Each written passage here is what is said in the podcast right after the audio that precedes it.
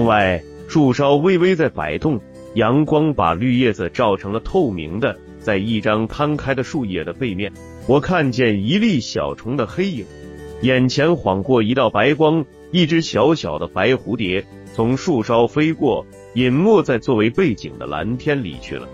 我的眼光还在追寻蝴蝶的影子，却被屋檐拦住了。小麻雀从檐上露出一个头，马上又缩回去，跳走了。树尖大大的动了几下，我在房里也感觉到一点爽快的凉意。窗前这棵树是柚子树，枝上垂着几个茶碗大的青柚子。现在还不是果熟的时候，但是天气已经炎热了。我无意间伸手摸前额，我出到粒粒的汗珠。现在大约是上午九点钟，这是院子里最清静的时候。每天在这些时候。我可以在家里读两三个钟头的书，所以上午的时间是我最喜欢的。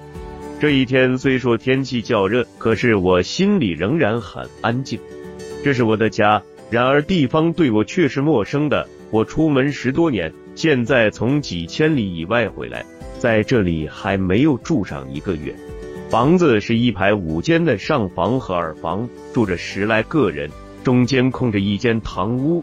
却用来做客厅和饭堂。我们住的不算挤，也不算舒服。白天家里的人都出去了，有的到学堂上课、上机关办公，只剩下我一个在家里。我像一个客人似的闲住着，除了上街拜访亲友，在家读书写字或者谈谈闲话外，我没有别的事情。用闲静来形容我现在的生活，这个形容词倒很恰当。一阵坨坨的皮鞋声在石板路上响起来，声音又渐渐的消失了。我知道这是谁在走路，我不知不觉的皱了皱眉。这也许是一种下意识的动作，但这样的动作并不是没有原因的。我抬起头凝视窗外的蓝天和绿树，我似乎在等待什么。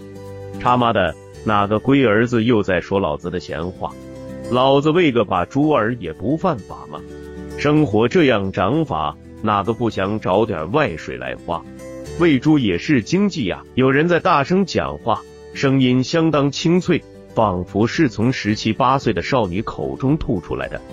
但是不用看我便知道，说话的是那个三十几岁的寡妇冯太太。一个多钟头以前，我还看见她站在天井里柚子树旁边，满意地带笑望着一头在泥地上拱嘴的小黑猪。和五只安闲的啄食虫豸的小黄鸡，他的眼光跟着猪和鸡在动，他嘴里叽咕的讲了几句话。他穿一件黑绸旗袍，身材短胖，脸色黑黄，是个扁圆的脸，嘴唇薄，不时露出上下两排雪白的牙齿。我心里暗笑，想着这柚子树下的人，猪、鸡，倒是一幅很好的图画。他好像觉察出来我在看他，他忽然调转身子，略带扭捏的走出去了。为着这株和鸡，我们院子里已经发生了好几次吵架的事。大约在十二三天以前，也是在晴明的早晨，说是左边厢房住客的儿子把小鸡赶到厕所里去了。这位太太尖声尖气的在庭前跳来跳去。骂那个王家小孩，他的话照例是拿狗叉的火叉妈的开头。你狗叉的天天就搞老子的鸡儿，总要整死几个才甘心。老子哪点得罪你吗？你爱耍哪儿不好耍？做啥的跑到老子屋头来？你莫倒莫倒，四川话，心中想到以为的意思。老子怕你，等你老汉儿老汉儿，父亲，回来。老子在跟你算账，你狗叉的，短命的，你看老子整不整你？总有一天要你晓得老子厉害，你整吗？我怕你这个婆娘才不是人，哪个狗搞你的鸡儿，你无赖人要烂舌头，不得好死！王家小孩不客气的回答：“你敢咒人？不是你龟儿子还有哪个？你不来搞我的鸡儿，我会怪你。”老子又没有碰到你，你咒老子短命，你才是个短命的东西。你挨刀的，我插你妈！来嘛，你来嘛，我等你来插。脱了裤子，我还怕你？冯太太气得双脚直跳，她自然不肯甘休。两个人说话越来越龌龊了，我也不想再听下去。他们大约吵了大半个钟头，王家小孩似乎讲不过，往外溜走了。剩下冯太太一个人得胜般地咒骂一会儿，院子里才静下来。我吃过中饭上街去时，看见小鸡们在树下安闲的散步。我走过巷子旁边的小独院，门大开，堂屋中一桌麻将牌。围着方桌坐的四位太太中间，就有那个先前同小孩吵架的中年妇人。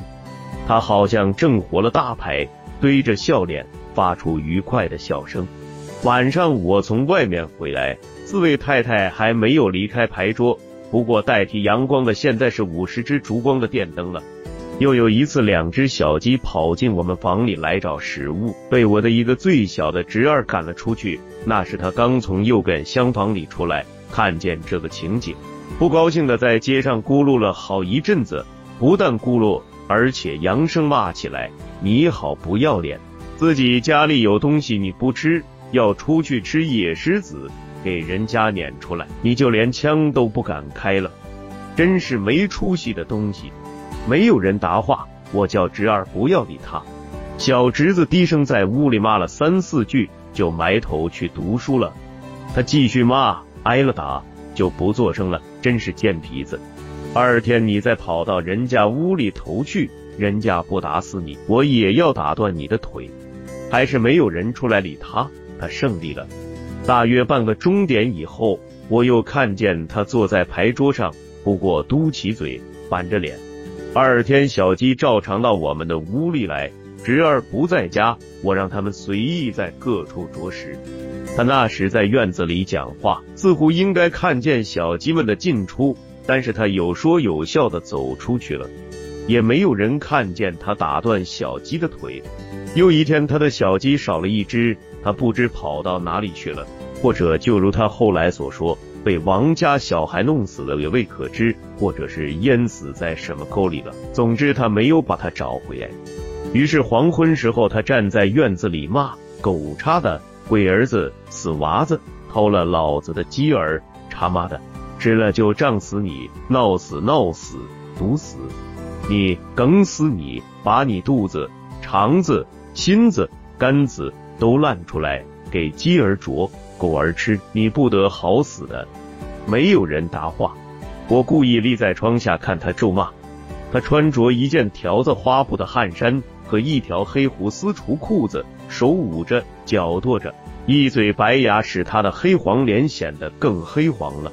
哪个偷老子鸡儿的，有本事就站出来，不要躲在角角头角角头角落里装新娘子。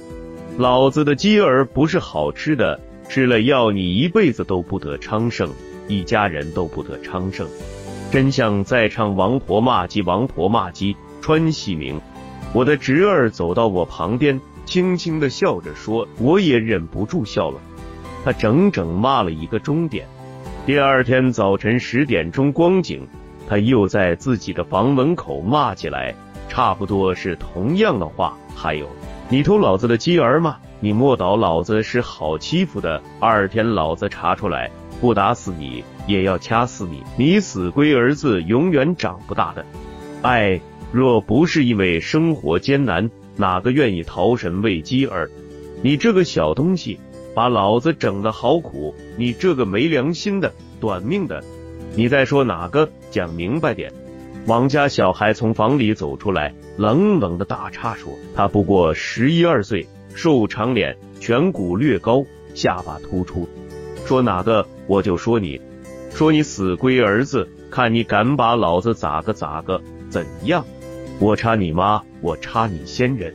妇人双脚跳着，好像要扑过去似的，大声说，脸正得红红的。但是她和那小孩中间还隔着一个天井。你说我话就要讲清楚点，不要带把子。小孩带着大人气，只知道你又要插妈插娘的，你给人家插惯了，才随时挂在嘴头。哪个稀罕你的鸡儿？你怕人偷？你黑了黑了。夜里抱着睡觉好了。妇人被这几句话激得更生气了。他这次真的跳下天井里去，不过走了三四步就站住了。他口水四溅，结结巴巴的骂道：“你骂我？好，我不跟你死龟儿子吵。等你妈回来，我要她给我讲讲清楚。真是你妈给你爹插婚了，才生出你这种短命儿子来。以后是一番激烈的争吵咒骂，只是话太肮脏，我受不了，只好牺牲了读书时间，出去拜访朋友。那是前两天的事。猪是新养的。”关于猪似乎还不曾有过大的争吵，所谓闲话，我倒听见过几次。院子里添了一口猪，到处都显得脏一点。同院子的人似乎都不满意，也有人咕噜过，我的侄儿侄女们就发过怨言，但是还没有谁出来向冯太太提过抗议。这时他忽然提起喂猪的闲话，大概他自己听见了什么了。不过这件事跟我不相干，我也不去注意。冯太太，你倒打得好算盘，鸡儿也喂，猪儿也喂。一个老太婆的羡慕的声音插进来说：“今天猪肉涨到八块多了。”严老太，你还不晓得。说起喂鸡儿、猪儿，真把我淘够神了，天天在操心，晚上觉都睡不好。一会儿龟儿子黄鼠狼又来拖鸡儿了，一会儿猪儿又闯祸了。就是为这几个小鸡，我跟狗叉的王家娃儿不晓得吵了好多架，真是淘气的很。不是我吃饱饭没有事情做，实在生活太高了，不然哪个狗叉的还来喂啥子鸡儿猪儿的？冯太太带笑的说，似乎她对她的猪儿鸡儿十分满意。是啊，不说鸡，我是两个多月连猪油气也没有沾到了。鸡蛋也要卖一块钱一个，说起来简直要吓死人。严老太太叹气似的说：“是啊，现在东西一天比一天贵。”冯太太应道。过后，他又许愿道：“下了蛋，我给你老人家送几个过来。”不敢当，不敢当。严老太感谢道。停一下，他又说到：“那时又不晓得会涨到几块钱一个啊？哪个又晓得？”冯太太接口道。听说昆明阴丹布跌到一块钱一尺了，严老太像报告重要消息似的说：“哪有的事？你信人家说？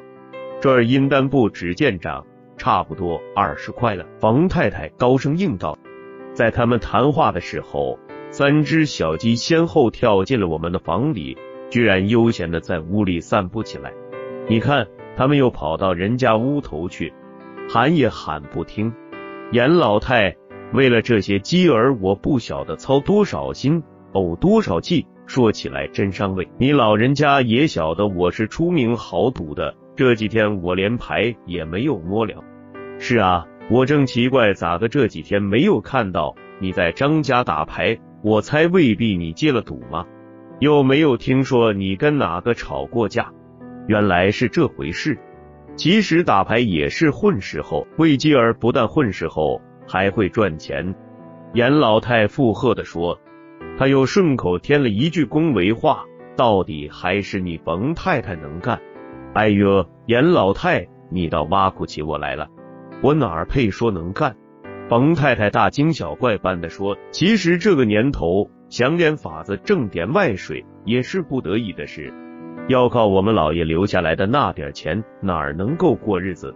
严老太，你想想，我当初搬进来的时候，才五块钱的房钱，现在涨到五十块了，听说还要涨嘞。你们那位方太太说是很有钱，公馆就有好几院，家里人丁又少，也不争不争不差，这几个房钱咋的还要涨来涨去？严老太接嘴说。越是有钱人，心越狠。几间破房子，一下雨就漏水，一吹风就掉瓦。若不是因为在抗战时期租房子艰难，我老早就搬家了。看他老婆子又把我咋个？冯太太气愤的说：“不要再说他来了，就是方太太。”严老太低声警告道：“真是说起曹操，曹操就到。”他无事不登三宝殿的，来了总没有好事情。冯太太咕噜道：“我等候着，果然不多久就响起一个女人的高而傲慢的声音：喂，哪儿来的猪儿？我的房子里头不准喂猪。是哪个喂的？给我牵出去。声音比人先进来，然后听见他招呼冯太太：“你今天没有走人户，走人户，出门拜客去。”冯太太讲了两句应酬话，房东太太又大声嚷着：“冯太太，你晓得是哪个喂的猪？我这房子里头是不能喂猪的。如今越来越怪，天井里头喂起猪来了。我不答应，我不答应。方太太，我哪儿晓得？我一天又难得在屋头。”冯太太支支吾吾的说：“我顶讨厌猪，又肮脏又难看，到处拱来拱去。”要把房子给我拱坏了，租几个房钱不打紧，把房子拱坏了，我哪来钱赔修？房东太太说着又发起牢骚来了。如今租房子给人真值不得，几个租钱够傻子用，买肉买不到几斤，买米买不到一斗，还把房子让给人家糟蹋，好好的房子给你来喂猪。方太太，你也不要怄气，我就没有糟蹋过你的房子。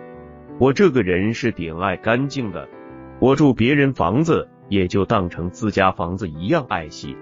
我们老爷生前就时常夸奖我这个爱干净的脾气。冯太太有条有理的掩饰道：“那么我倒应当给你冯太太道谢。”方太太讽刺般的说：“这是意外的插进来一个小孩的清脆的声音。冯太太，你的猪儿今早晨又跑到我们屋里头来过。”你被使鬼，哪个要你龟儿子来多嘴？冯太太气恼的骂起来。冯太太，是你喂的猪，你刚才还说你不晓得。方太太故意精怪的问道。我从声音里听出她的不满来了。是我喂的又咋个？他妈喂猪又不犯王法，生活高，哪个不想找点外水？这是经济呀。公务人员也有喂猪的。我一个寡妇就喂不得。冯太太突然改变了腔调，厉声答道，似乎已经扯破脸皮，她用不着再掩饰了。房子是我的，我不准喂就不能喂。我出钱租的，我高兴喂就要喂，我偏要喂，看你把我咋个？你不要横扯，我把你咋个？我要喊你搬家，我偏不搬。我出得起钱，我不欠房租，你凭啥的喊我搬？好，你出得起钱，我给你讲，从下个月起，房钱每一家加一百块，押租加一千块。你要住就住，不住就搬。我没有多的话，你不把猪牵开，房钱还要格外加五十。话说的很明白，二天你不要怪我反面无情。你乱加房钱，我不认。你凭啥子要加我房钱？老子不是好欺负的。老子偏不加房钱，也不搬，看你把我咋个？我也不跟你多说，到时候我会喊人来收房钱。房子是我的，我高兴加多少就加多少，住不住随你。目前生活这样高，单靠这点房钱也不济事。我不加，我拿啥子来用？方太太理直气壮的说了一大段，不等冯太太答话，便回过头对王家小孩说：“王文生。”你记到给你妈说一声，下个月起房钱加一百块，押租加一千，不要记错。我走了。他真的转身走了。冯太太在后面叽咕的骂着：“你老不死的，卖叉的，快五十岁的人了，还擦脂抹粉卖妖娆做啥子？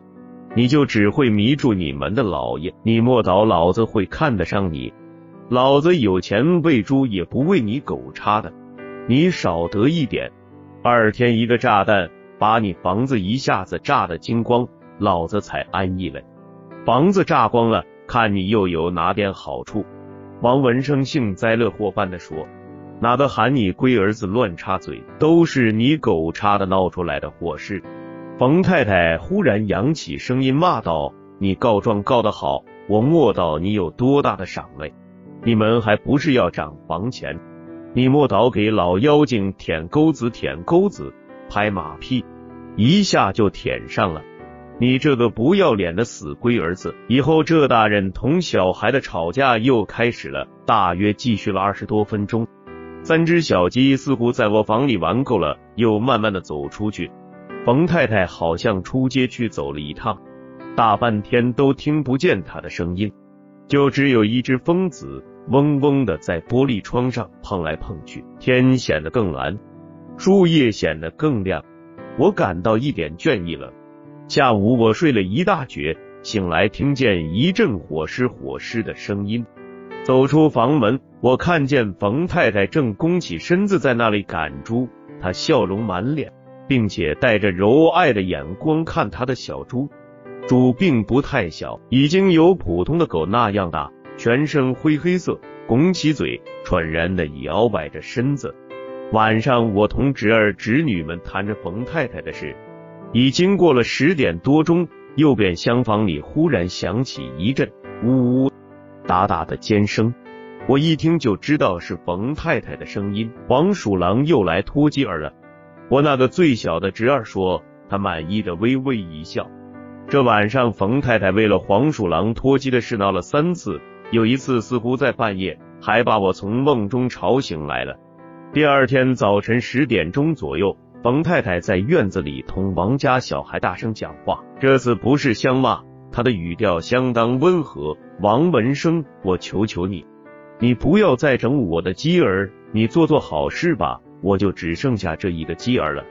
说起来好伤胃，好容易长大一点儿。昨晚上全拿给黄鼠狼拖走了，就只剩下这一个孤孤单单的，我好不伤心。你还忍心再整我？我又没有得罪你。这种带点颓丧的告饶的调子，倒是王文生满意了。他笑着不答话，却跳跳蹦蹦的跑出去了。王文生的妈妈在城外做事。一个星期里回来住两天。他父亲是一个三十几级的公务员，早晨七点钟上班，下午五点钟后回家。没有人管束这个孩子，有一个十六七岁的聋丫头伺候他。王文生的影子不见了。冯太太在后面低声骂了一句：“短命的畜生，不得好死的。”聋子丫头站在房门口嘻嘻笑着，听不见他的话。过一阵，冯太太进房去了。王家小孩又高高兴兴的跳进来，他忽然爬上一棵树，坐在压枝上，得意的哼着抗战歌。小黑猪在树下拱来拱去，孤独的小鸡没精打采地在土地上找寻食物。一个清脆的声音打破了宁静的空气：“冯太太，我们太太请你快点去。”这是外面那个独院里的丫头在讲话。好，我就来。冯太太在房里应道。过了一会儿，她走出来，穿得整整齐齐的。她看看猪和鸡，又看看坐在树丫枝的王文生，便站住，装出笑脸，对那个孩子说：“王文生，难为你给我看看猪儿鸡儿，不要他们跑出去。将来喂大了卖到钱，好请你吃点香。”我晓得。王文生不大客气的点头应道。他望着冯太太的移动的背影。仍旧舒适的哼他的歌，可是等到影子消失了时，他忽然轻蔑的说：“哼，你的猪儿长得大，我才不姓王嘞！哪个稀罕你的点心？你这个泼妇！”他一下子就从树上跳下来，身子闪了闪，一只脚跪在地上，幸而有手撑住，没有完全扑倒。他起来，看见龙丫头在房门口笑，就抓起一把泥土向她掷过去。丫头跑开了，他不高兴的骂着：“我插你仙人，有你狗插的笑的。”以后院子里又显得十分清静了。我从玻璃窗看出去，没有人影，猪躺在树下，鸡懒洋洋的在散步。我的脸还没有离开玻璃，就看见冯太太一摇一拐的走进来，皮鞋坨坨的响着。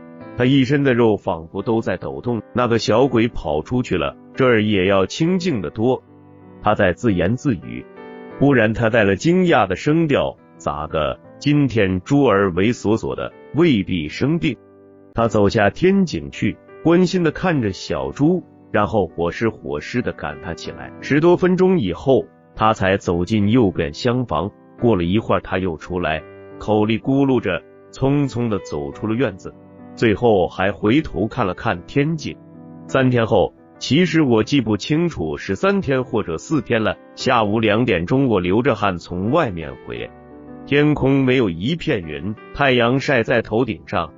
我走进大门口，碰见房东太太气冲冲的走出来，她脸上的脂粉被汗水洗去大半，剩下东一团西一块，让衰老的皱纹全露出来。电烫的蓬松的长头发披在颈后，看一眼就知道这是新烫的。我前天才听见侄女们讲过电烫的价钱，一百五十元。新式剪裁的旗袍裹着她的相当肥壮的身子，一股廉价的香水味。现在不能说是廉价了，向我扑来，我不觉想起了“老妖精”三个字。他后面跟着一个穿短衣服的粗壮的中年汉子。冯太太领口敞开，坐在房门口哭着，骂着：“你狗叉的，卖叉的，你赔我的猪儿，赔我的猪儿！你莫倒老子是好欺负的，万一我的猪儿有个三长两短。”我忍不住笑了一声，他并没有听见。老子要你抵命！你莫倒，你有钱就该狠。老子住你房子又不是不给钱，就说喂个把猪儿也不犯王法吗？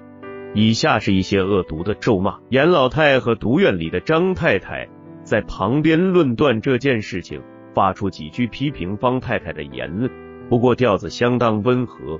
从他们的谈话，我才知道方太太带了一个佣人来向冯太太交涉。结果大吵一顿，方太太还吩咐佣人把小猪踢打了几下。他们谈够了时，才挨近冯太太，俯下身子去安慰她。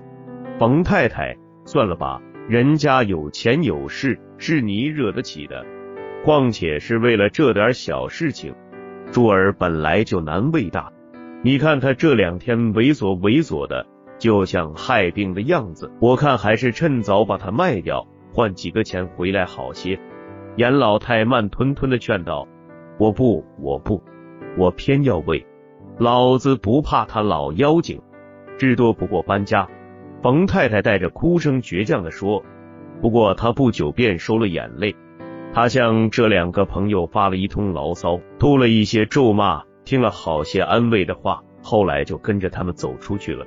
院子里静静的，猪昏迷似的躺在地上。他身上并没有显着的伤痕。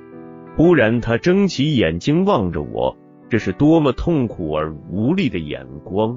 我走进房里，哥哥和嫂嫂从乡下回来了，他们正和侄儿侄女们谈论家房钱的事。房东太太刚才来讲过，口气比我们想象的温和些，说是只加五十元房钱，三百元押租。他对冯太太却提出了较苛刻的条件。因此还引起了一场激烈的争吵，使得两个女人几乎相打起来。小猪就是在两人的争吵中被佣人打伤的。要不是张太太们来劝解，事情还不会这样简单的结束。大约过了一个钟头，我那个最小的侄儿进来，悄悄的对我说：“四爸，你快去看，冯太太在给猪儿洗澡，真正滑稽。”我跟着他出来，立在窗下。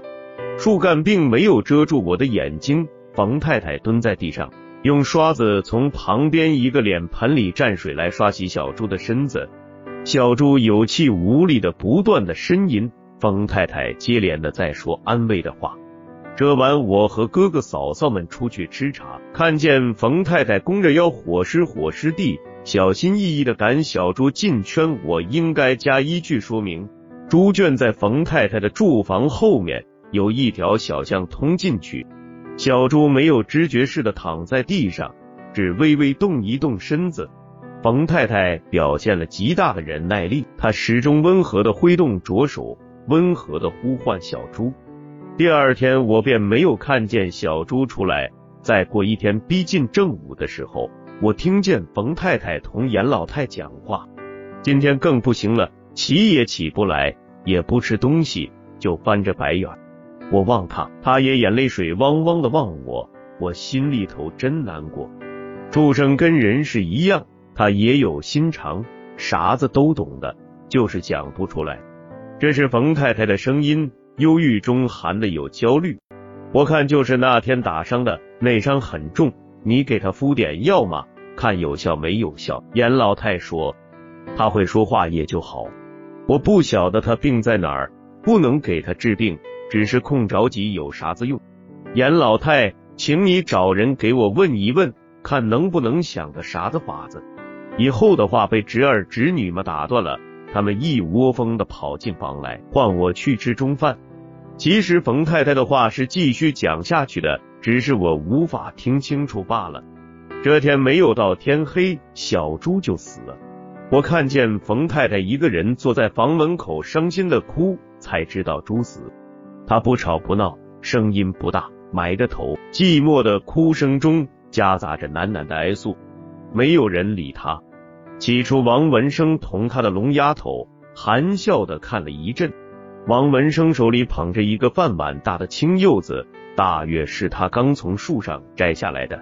先前我还看见他爬上那棵柚子树，后来他逼着聋丫头同他抛柚子玩，不再注意冯太太的事了。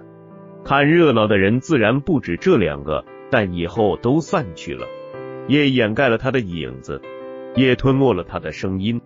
这一夜又被日光驱逐了。以后我常常看见冯太太在院子里用你或者饭喂那只唯一的小鸡。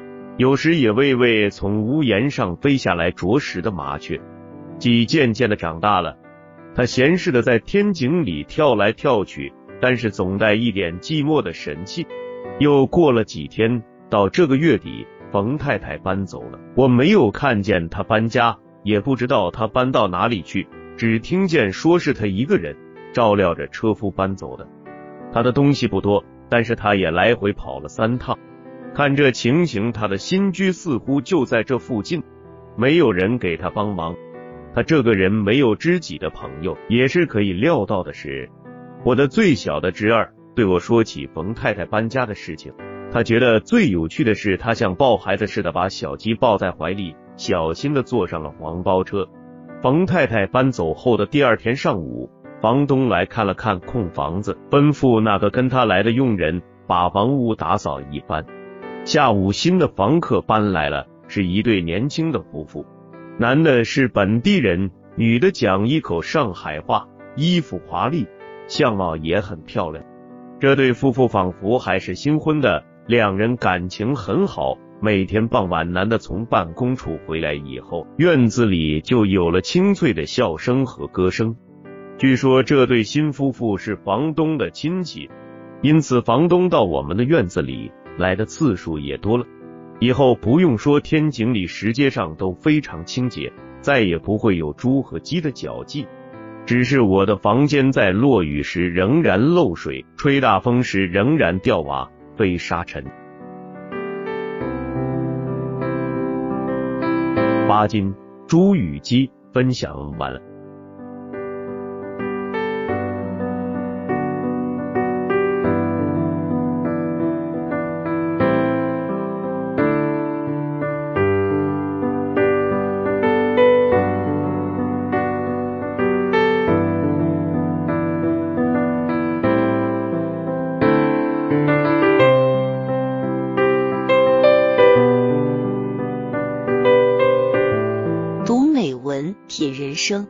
世界，打开心灵的锁。